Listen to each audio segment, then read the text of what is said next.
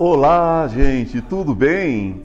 Que bom estar com vocês mais uma vez. Sou Ivan Martins e hoje, como sempre, um convidado muito especial para falar de espiritualidade, para falar das coisas da vida, coisas que acontecem com todos nós, não é mesmo? E falar de arte, que é maravilhoso. Ele trabalha na Rede Globo, jornalista. Agora nós vamos bater um papinho com ele. Antes, Aproveite e se inscreva no meu canal no Instituto Ivan Martins. Gente, vai lá, se inscreva no canal para a gente continuar com esse trabalho maravilhoso com vocês. Um beijo!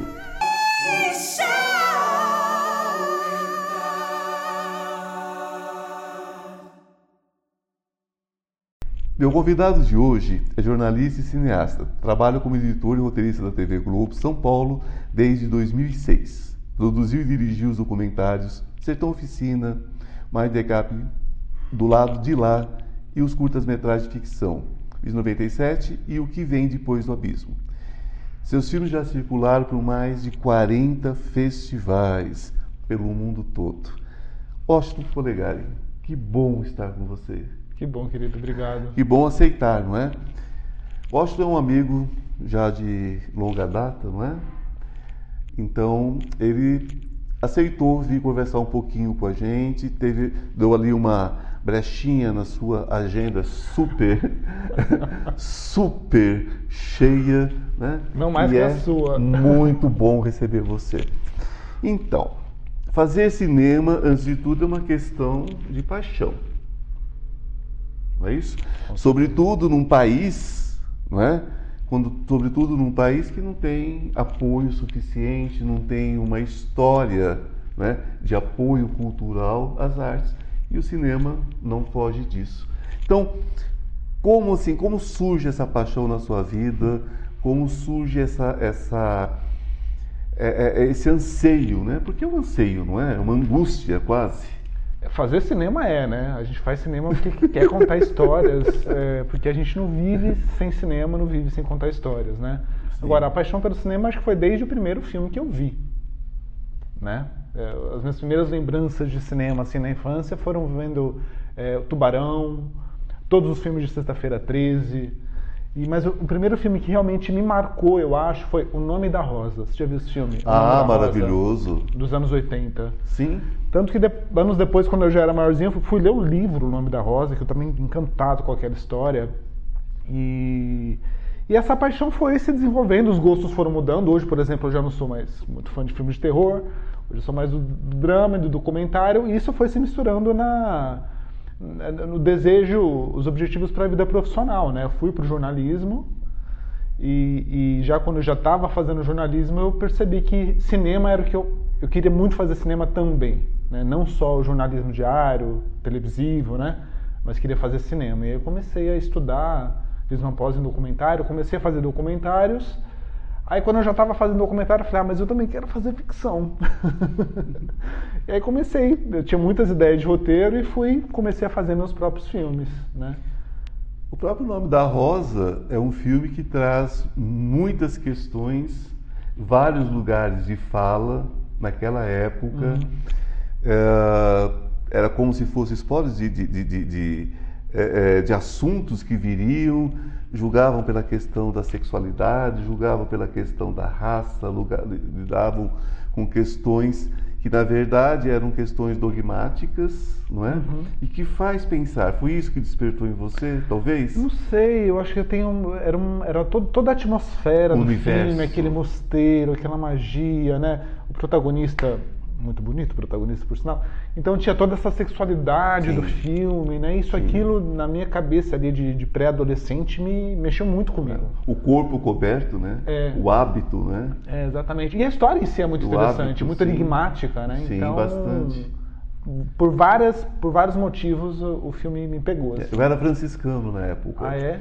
Então eu me lembro muito bem, me lembro muito bem que, que, que, foi chocante, né? Conviver com aquilo, ver aquilo e de repente identificar aquilo dentro de um contexto maior. Eu acho que essa era a grande questão, né? É. E de repente eu estava no lugar de fala, né? Eu estava no lugar de fala de forma muito especial. Então eu, eu vi por uma outra Janela. São janelas, não são? Os filmes? Sim. Ah, os filmes são janelas. São janelas que. E são espelhos também, né? Ah, sempre. Às vezes a gente, a gente se enxerga nos Sempre. filmes e são espelhos da gente também. É uma janela para si mesmo, né? Aham, com certeza. Quando a gente é- gosta de um filme ou quando o filme mexe com a gente, é porque aquilo tem a ver com a gente, Ah, de alguma sim. forma, para o bem ou para o mal. Sim, todos os arquétipos, né? Tudo E é isso que, nos- que me move também para contar histórias. Entendeu? Quando Você- eu quero contar uma história, é porque ela mexe comigo num lugar que nem às vezes eu entendo direito. Né? Mas eu quero contar aquela história, sabe? E eu acho que a maior recompensa, a maior alegria para mim quando eu faço um filme é quando eu vejo que esse filme se comunica, chega no coração das pessoas. Né? É, não tem sentido você assistir um filme se ele não te transforma. Né? Se você sai do cinema do mesmo jeito que você entrou, ou, ou da tela da TV. E o nosso lugar de fala é empatia, né? Ah, sim. O nosso lugar de fala é empatia. Principalmente no cinema documental, né?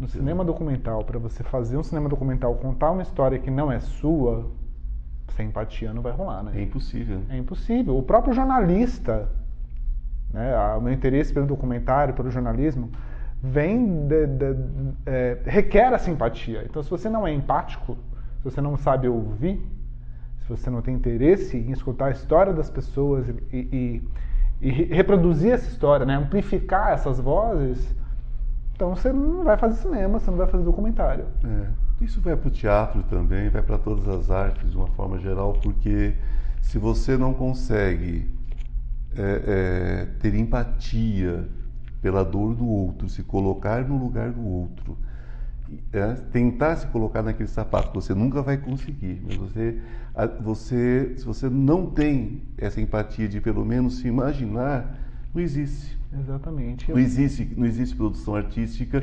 verdadeira. E é? não só no cinema, né? Não só no cinema, no Pra teatro, fazer um, é, nas também, plásticas e mas para fazer o que é mais do meu cotidiano, trabalhando como roteirista em TV. Em TV, Para ah, você sim. fazer um roteiro de uma reportagem, para contar uma história, você tem que é, se sentir na pele daquela pessoa, sabe? Para fazer um texto interessante, ou até para escolher, selecionar ali a- as- os melhores trechos das entrevistas, sabe? Você tem que estar conectado com o que que aquela pessoa está sentindo, né? Washington, uma câmera na mão, uma ideia na cabeça é lindo, é lindo na teoria, muito bonita a teoria, mas na prática não é bem assim que funciona. Ah, além de uma formação na área, porque você não sai simplesmente fazendo é, é, é, de qualquer jeito, embora também possa se fazer de qualquer jeito, muitas pessoas produzem dessa forma, ok, mas não é o seu caso. Você tem uma formação na área e tudo mais, é, trabalha-se com uma equipe enorme, ou pelo menos ah, com o mínimo de pessoas necessário, porque ah, ah, não é simplesmente uma pessoa com uma câmera correndo atrás de um ator e gravando o que vê pela frente. Não é bem assim. Existe roteiro, você é roteirista, eu também sou. Existe eh, luz, existe som, existe. Gente, é muita coisa dentro do sistema. Desde a pessoa que, que, que prepara o café, que prepara a água, que prepara tudo, que o maquiador, cabeleireiro, figurinista, quer dizer, é muita coisa. Cenário, isso custa dinheiro, Ou não é? É. As pessoas pensam que porque compra um enlatado, pega um enlatado lá na televisão ou vai ali e compra, né? Hoje não se usa mais, né? Não se usa, é, é, é, são esses é, aplicativos, né? Então as pessoas acham que é muito simples, assistem um filme, acham que aquilo ali é feito com dois tostões. Não tem ideia de que a- ideia. o cinema, a cultura é uma indústria E, que cara, movimenta E cara, milhares de pessoas. E cara, porque muitas pessoas vivem disso, são Sim. profissionais, ah, sustentam as famílias com isso, é um trabalho, é um ofício, Uhum. não é? A arte é um ofício e que gera também muito impostos e gera muita coisa para cada um. Um real aplicado são dezenas de reais Que voltam pra economia de um país, né? que voltam para o país, para a economia do país. Por que fazer cinema independente num país como esse? Olha, to- toda essa estrutura que você narrou aí, ela não é exatamente a do cinema independente. ela é do cinema né, mainstream, das grandes produtoras, enfim. Eu não tenho essa experiência ainda de, de fazer cinema embora eu trabalhe num grande grupo de comunicação, mas aí como jornalista, a minha experiência com cinema é realmente de forma independente, né? É, eu faço meus filmes do jeito que dá e com equipes, as pessoas que eu conheço, que eu confio, e geralmente são equipes muito enxutas, né? Sim. Então, assim, agora, por que fazer cinema? Porque a gente não consegue viver sem fazer cinema. É uma pergunta provocativa, na verdade, porque você sabe que eu também produzo cinema com, com o Cristiano Souza e não é simples, não é? Então a gente se pergunta às vezes, é, é tão difícil, por que fazer? Porque eu não consigo viver sem, não é? Faz Essa é questão. Eu quero, eu preciso contar essa história. Eu quero, eu preciso. E assim, e não é só eu quero, eu preciso, é o eu posso. Eu posso, eu consigo também. Então, assim, é, eu, eu também tive uma experiência no teatro, muitos anos, né, também como ator, também escrevendo peças com, meu, com um grupo, né, que eu faço parte até hoje. Então, é, tem um círculo muito grande de pessoas que trabalham como atores, né, como câmera, né, nessas várias áreas que você citou, mas de uma forma mais enxuta, né? Então, quando eu penso nos meus filmes, eu meio que eu já sei as pessoas que eu quero chamar. As histórias já vão surgindo, eu já sei quase a escalação do elenco na minha cabeça, pelas pessoas que eu conheço, né? que eu confio, que eu gosto do trabalho. Então, todos os curtas que eu fiz até hoje, que eu precisei chamar parceiros e parceiras, foram assim, sabe? Com pessoas que eu confio. É, ninguém trabalha de graça. Não, não, acredito nisso. Trabalhar de graça porque é amigo, não. Trabalho é uhum. é trabalho. Então, ou você tem como pagar, nem que seja um valor simbólico, ou você não faz. Eu funciono assim. Eu sei que muita gente faz. Mas porque o de graça é muito caro, né? É, entendeu? Muita gente faz é, sem, sem, sem ter nenhum recurso e é super válido. Mas eu, quando eu tenho uma ideia de, de fazer um filme, então eu me organizo para isso, sabe? É, e quem faz cinema independente não, não, paga as contas com cinema independente, né? Não. Geralmente as pessoas têm uma outra fonte de renda e aí guarda dinheiro e aí faz os seus filmes. É, muitas vezes perguntam, ah, você faz o que da vida? Ah, sou artista. Não, eu perguntei o que é que você trabalha. É. Gente, a artista é um profissional. O artista, ele é um profissional que se ele vivesse dentro de uma consciência né, cultural de um país é, que levasse a arte a sério, a cultura a sério, né? É, ele viveria disso só disso, porque já é bastante é, é, é, é, trabalhoso, é, dispendioso em todos os sentidos. Pra né? fazer um filme, Mas todo mundo que trabalha com arte nesse país, pelo menos 90%, tem que seguir a sua vida com outros trabalhos, de ser jornalista, uhum. não é?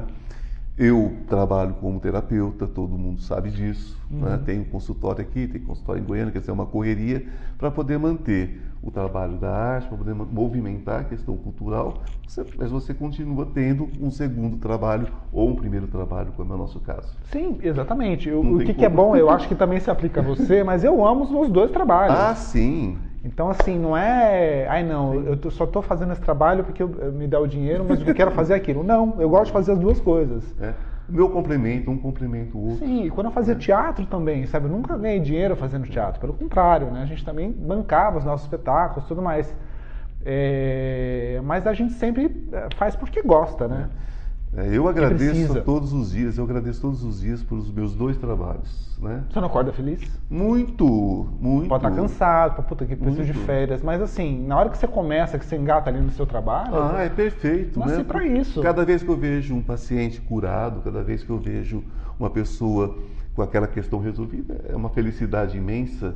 Então, eu gosto muito do que eu faço, tanto nas artes quanto no meu trabalho como terapeuta. Isso é fantástico, é exatamente isso. É das maiores alegrias. Ah, né? Você... sim, imagina. Eu, eu, também tive essa sorte de já. Eu nunca tive muita dúvida do que eu queria fazer. Eu sabia que era. É, era é importante, é importante não ter essa, essa dúvida, né? É importante saber para onde você vai. É você se conhecer, não é? Sim. Você se conhecer. Às vezes demora mais, né? Demora mais a vida, né? Demora Às vezes mais. demora uma pessoas... vida. Tenho amigos, inclusive, que e, aí entra o, esse questionamento do o que é ser bem sucedido? Ah, sim. É você descobrir o que você quer logo cedo, ou às vezes você nunca vai descobrir exatamente, ou você vai querer muitas coisas e vai passar por várias profissões na vida e vai ser feliz também. Exatamente. É a vida no segundo, segundo na vida, né? Porque você não sabe o que cabe no segundo, às vezes É. cabe a eternidade toda, né? Eu admiro- Quanticamente, né? Cabe toda no segundo, então muitas vezes. Eu admiro, inclusive, quem tem a coragem de, de fazer mudanças. Você, putz, ah, não quero mais isso. Eu vou. Eu conheço pessoas Falavam que sobre isso muda de emprego e muda de vida completamente, assim, tá tudo bem, sem nenhuma segurança financeira, nada. Aí a pessoa vai, se joga. Eu admiro. Eu não conseguiria fazer. Eu sempre faço tudo muito planejado. Eu posso fazer mudanças. E já fiz várias. Mas é tudo muito planejadinho. Minha vida é uma ribanceira escura, eu com as duas mãos amarradas para trás eu pulo de costa. Sempre eu acho isso maravilhoso. Sabe Será? por quê?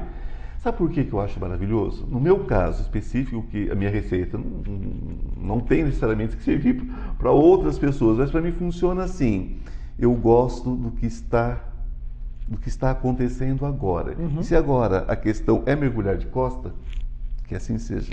Gente, eu estou aqui com o meu querido amigo Washington Caligari e vou parar por um instante, dar um intervalozinho, porque eu tenho um recado muito importante para vocês. Mas agora estou de volta.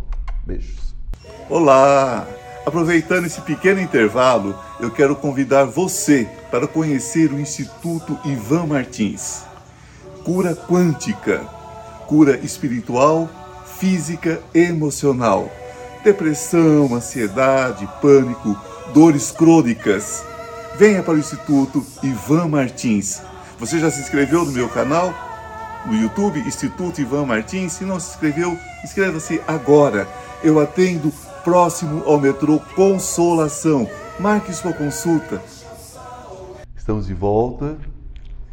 E agora vamos falar de espiritualidade, vamos falar de superação. Mas antes, eu quero te fazer uma perguntinha.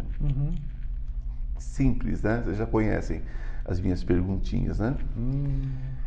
Não, porque é o seguinte, eu quando produzo qualquer coisa dentro das artes, eu tenho. Claro, tem a questão do entretenimento, que a arte é isso, né? A arte é alegria, mas também a arte ela vem às vezes com um puxão de orelha, ela vem às vezes como um recado, a maioria das vezes vem como um recado, vem como um conteúdo a mais para se para se perceber, receber né? e somar a vida. Você tem essa preocupação com o seu trabalho? Ah, com certeza, com certeza. Toda vez que eu penso uma história, eu penso, tá, essa- como que essa história pode conversar com as pessoas? Porque não interessa só fazer o filme que eu quero fazer. Entendeu? Eu não quero só fazer um filme porque é uma história que eu gosto. Entendeu? Sempre penso como que essa história pode se comunicar com as pessoas. Por que, que essa história pode importar para outras pessoas? Qual é a relação, né? entendeu? Então, quan- quando e eu acho que é, e essa preocupação resulta lá na frente num filme que chega nas pessoas. Se você tem essa preocupação, sabe? Então é você parte do, do- do- da pequena história ali que parece só sua, mas que na verdade é uma história universal. Emocionar é importante? Muito importante. Sem emoção. E a gente e emociona não é só pelo choro, né? A gente emociona pelo riso também. A gente emociona no silêncio. Né? Você não precisa ter uma fala super emocionada de uma para você emocionar. Você pode emocionar com uma música, com silêncio, com um olhar, com respiro, com expressão, né? Emocionar é essencial, né? Em qualquer obra de arte. É, e existem aqueles momentos onde há uma interação tão profunda que aquela personagem que está no palco, que está na tela, ela está falando exatamente sobre você, embora não te conheça. É. Ela está falando exatamente sobre você. Ela está Isso é falando história de universal. sentimentos. É, é história Não, é universal. história universal. Ela está falando sobre você, ela está falando sobre as suas emoções, ela está falando sobre é, é, é, coisas que você se identifica, você diz assim, "Não, isso é para mim. É, e é- quando a gente está assistindo um filme, né? Às vezes a gente está vendo uma história, eu falo, gente, tá falando para mim mesmo, né? Foi Às feito vezes ah, um roteiro de um filme, uma fala de um personagem traduz um sentimento, fala, nossa, era isso que eu queria dizer. É. né? Você escuta ali no filme, nossa, era isso, é isso que eu tô sentindo, era isso que eu senti, isso aconteceu comigo, mas eu não sabia como dizer. Então, quando você alcança esse lugar dentro do espectador, é. Esse é o porquê de assistir várias vezes ao mesmo filme. Porque você está Nossa. em várias épocas da sua vida, em várias fases da sua vida, porque eu creio na reencarnação, mas eu também creio nas muitas, encarna... as muitas vidas dentro de uma única encarnação. Nós temos várias vidas aqui. Nós, nós nascemos e morremos várias vezes durante uma única vida. E cada vida dessa pode se identificar, às vezes, com uma pequena passagem de um filme que às vezes você até lembra, fala, poxa, mas aquele filme, a- a- aquele pedacinho daquele filme, aquela cena do teatro, do cinema, seja o que for, é isso que eu estou vivendo. Você assiste o filme mais de uma vez? Isso é, isso é frequente? Sim, alguns filmes dezenas de vezes. É engraçado, porque assim. Eu posso contar nos dedos filmes que eu já assisti mais de uma vez. Porque eu sempre penso, tem tanto filme que eu ainda quero ver, pra que, que eu vou ver de novo? Ah, não, mas Né? é como ouvir uma música. É, não é? Pois é, mas, mas isso talvez te- esteja mudando um pouco, porque, por exemplo, tem um filme brasileiro que chama Tatuagem, Ah, maravilhoso. que eu já vi três, eu viria quatro, eu viria cinco, eu viria seis. Vou ver espetáculo que tá Aliás, aqui em eu São vi, Paulo. aliás eu, vi, eu vi no teatro, maravilhoso. Você viu? Eu- Vi, vi aqui em São Paulo, maravilhoso, ve- tatuagem. Verei, verei também. Porque é isso, não sei explicar porquê, mas fala comigo de tantas maneiras aquele filme que eu, eu veria com diferentes pessoas, sabe? Assim, ah, vamos ver, quero te mostrar esse filme. Sabe? Porque daí entra uma outra percepção. Entra a sua percepção em relação à percepção É. de quem você está levando. É. Porque até a conversa depois, né, sobre o texto, sobre o que está acontecendo, é maravilhoso. É. É, eu tenho o hábito de assistir alguns filmes É. muitas e muitas vezes. Muitas e muitas vezes. Hum.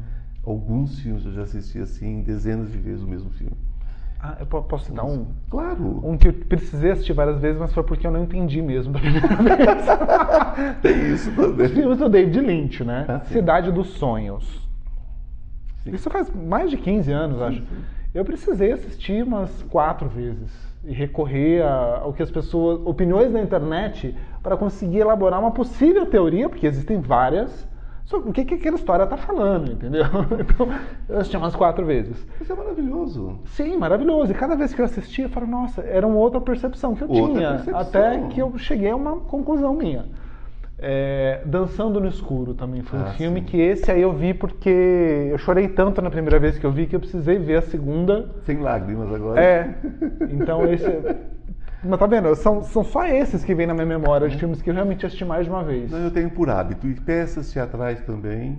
Ah, Algumas. Me eu chame pelo seu nome, aquele filme Pelo Seu maravilhoso, Nome, maravilhoso também, que eu também. também viria mais de. É. né? Então eu gosto, de repente, até a percepção, porque quem trabalha com teatro também tem essa questão de, de percepção, é, como você vê, porque ninguém vê a mesma coisa, né? É. Quem está sentado mais à frente, quem está sentado mais ao fundo, É. quem está sentado à direita, à esquerda, quem está sentado na, na parte superior do teatro, às vezes, né, na, na- na- lateral do teatro, tudo você tem percepções, né? Percepções diferentes. Então é super interessante. Então eu tenho esse hábito, sim.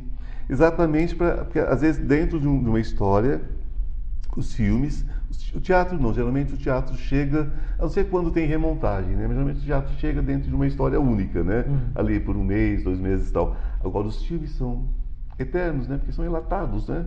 Estão ali. É. Uma hora você pode acessar.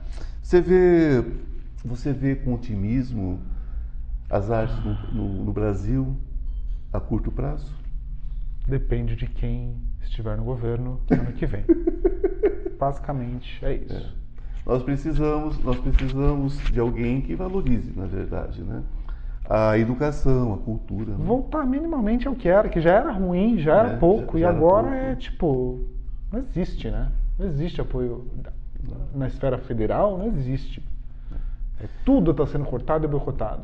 É porque a, a, a, a cultura, gente, a cultura é desde do crochêzinho que a sua vovó faz, que aprendeu lá na igreja, que vai lá para o centro faz um tricôzinho lá para distribuir para as crianças. A cultura é a dança de rua, são as brincadeiras que as crianças aprendem. E quando nós paramos de trabalhar essa questão cultural, esse conhecimento morre morre. As pessoas, não é só a cultura indígena que está sendo apagada desse país, não. A cultura popular, a cultura que, que nós absorvemos de outros países, as nossas brincadeiras de rua, de rua. Você que tem mais de 40 anos, onde estão nossas brincadeiras? Onde estão nossas diversões? Uhum. Né? Por quê? Porque é um país que não tem uma história, não tem uma história cultural é, é, é preservada. Nós temos tanta coisa, temos tanta história e não está sendo preservada. É, tem um, tem uma, um desejo escancarado de desmonte mesmo. De desmonte. É, é um desgoverno que, assim, é. por que, que não quer, por que, que não investe em cultura? É. Porque a cultura estimula as pessoas a pensarem. A pensarem, né?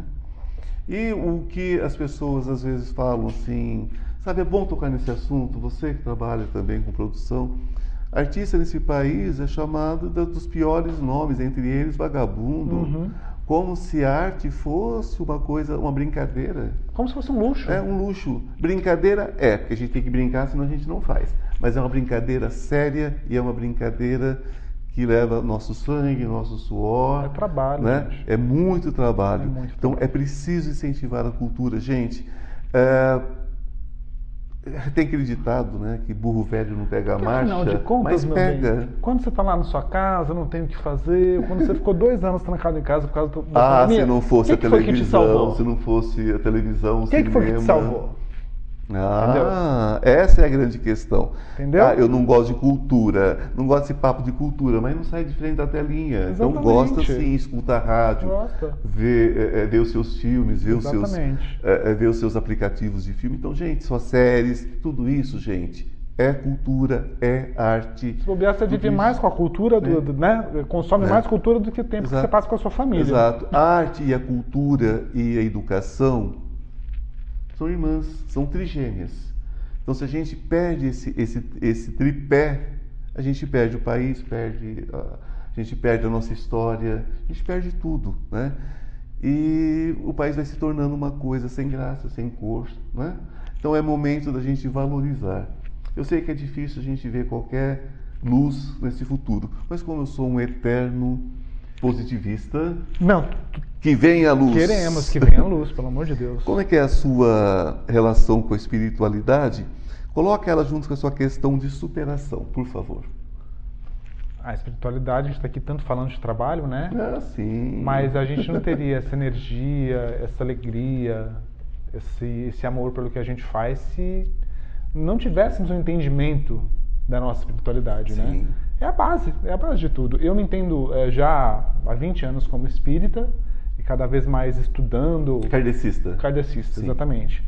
É, estudando, já quase começando a trabalhar já como, como voluntário no centro espírita, depois de alguns anos de estudo Sim. que requer né, para você trabalhar.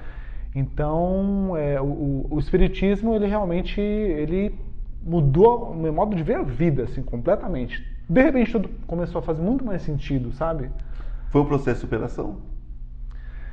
Ah, faz parte, ele faz parte disso. Por quê? É, Para mim, a minha maior superação é quando todo dia eu consigo, é, eu pelo menos tento, controlar, dominar os meus piores pensamentos. Sabe aquela vontade de esganar uma pessoa, ou sei lá. Acho que essa é a maior superação de todo dia. Você tentar é, entender, aceitar e acolher aquilo que você não gosta em você, entendeu? Mas saber que isso faz parte de você, mas você pode dominar. Que você é mais do que isso, entendeu? E o Espiritismo me ajudou muito, é a tal da reforma íntima. A reforma íntima que o Espiritismo tanto ensina a gente a fazer, ele mudou o meu modo assim de, de enxergar a vida, de lidar com as pessoas e é uma superação a cada dia. E é um leão por dia mesmo. Como eu sempre cito, né? Curador, cura-te a ti mesmo, né? Uhum. Porque antes de curar o outro, tem que me curar. Né? A cura do outro passa pela minha cura. Não tem como ser diferente. Então, é, é, é, eu não sou espírita, sou espiritualista, mas sou reencarnacionista. Uhum. E eu digo que o amor de Deus é tão grande que através do livre-arbítrio ele nos dá o direito de acertar, de errar, porque todos nós erramos, porque é como exercício, né? Ninguém, uhum. ninguém acerta de primeira. E nós escolhemos até como consertar os nossos erros. poderíamos aprender a consertar com amor, mas infelizmente a gente aprende pela dor, né? É, na maioria das vezes. Mas também é uma escolha nossa, porque Deus, Deus não julga, Deus não põe peso em cima de ninguém, né? A gente é que escolhe como vai acertar os nossos penduricários pela vida. Então vamos escolher amar, né? Vamos escolher o amor. projetos. Ah, muitos. Só não tem tempo nem dinheiro para fazer todos eles, mas muitos. Assim, então vamos mudar o padrão. Tenho é. muito tempo e tenho, tenho muito tempo. Dinheiro. Ah, não, tempo sim. sim. É que a gente quer fazer sempre muito rápido, é rápido. Né? mas tempo a gente tem. Vamos colocar assim: eu tenho dinheiro, eu tenho tempo. Eu tenho eu dinheiro. Sou muito próspero. Eu sou né? Tem fartura, prosperidade, né? Eu mas sou tem mesmo. Fartura, sim, Temos, claro. claro, mas todas claro. as coisas que a gente faz e já conquistou e, é. e a gente quer mais e a gente vai conseguir mais. É, é o seguinte, se você plantar um caroço de milho, você colhe três espigas. Se você plantar três espigas, você colhe muitos balais. Se você plantar muitos balais, você colhe muitos caminhões. Se você plantar muitos caminhões, você alimenta o mundo. O mundo é muito próspero. É? é As pessoas é que não têm esse alcance às vezes. Nós esquecemos disso. E nós somos a prosperidade encarnada. Somos o próprio Deus encarnado. Sois deuses. Os evangélicos, os católicos e os espíritas que estão nos ouvindo, que, que conhecem as Escrituras, que aquele que crer será capaz das coisas ainda maiores que eu fiz. Isso quem disse foi Jesus. Por que ele diz isso? Porque nós temos capacidade de alcançar qualquer coisa. Gente, seu, seu Instagram, como, como a gente encontra você, o seu trabalho? WO Calegari, no Instagram, lá vocês podem encontrar os links, as páginas, os perfis de todos os meus filmes, que também está no Instagram, minha página no Vimeo, vimeo.com barra WO Calegari, lá também tem alguns teasers dos meus trabalhos, e é isso. Aí vocês vão ter acesso a todo o trabalho dele, ok? Instituto Ivan Martins, no YouTube, se inscrevam e acompanhem o nosso trabalho feito com muito amor e carinho para vocês. É melhor conquistar a si mesmo que vencer mil batalhas. Uma mensagenzinha de Buda. Obrigado, Obrigado querido. querido. Coisa boa muito ter você. Né? Coisa boa ter você aqui com a gente. Gratidão. Um beijo no coração. Estejam na luz. E até semana que vem. Tchau. shine.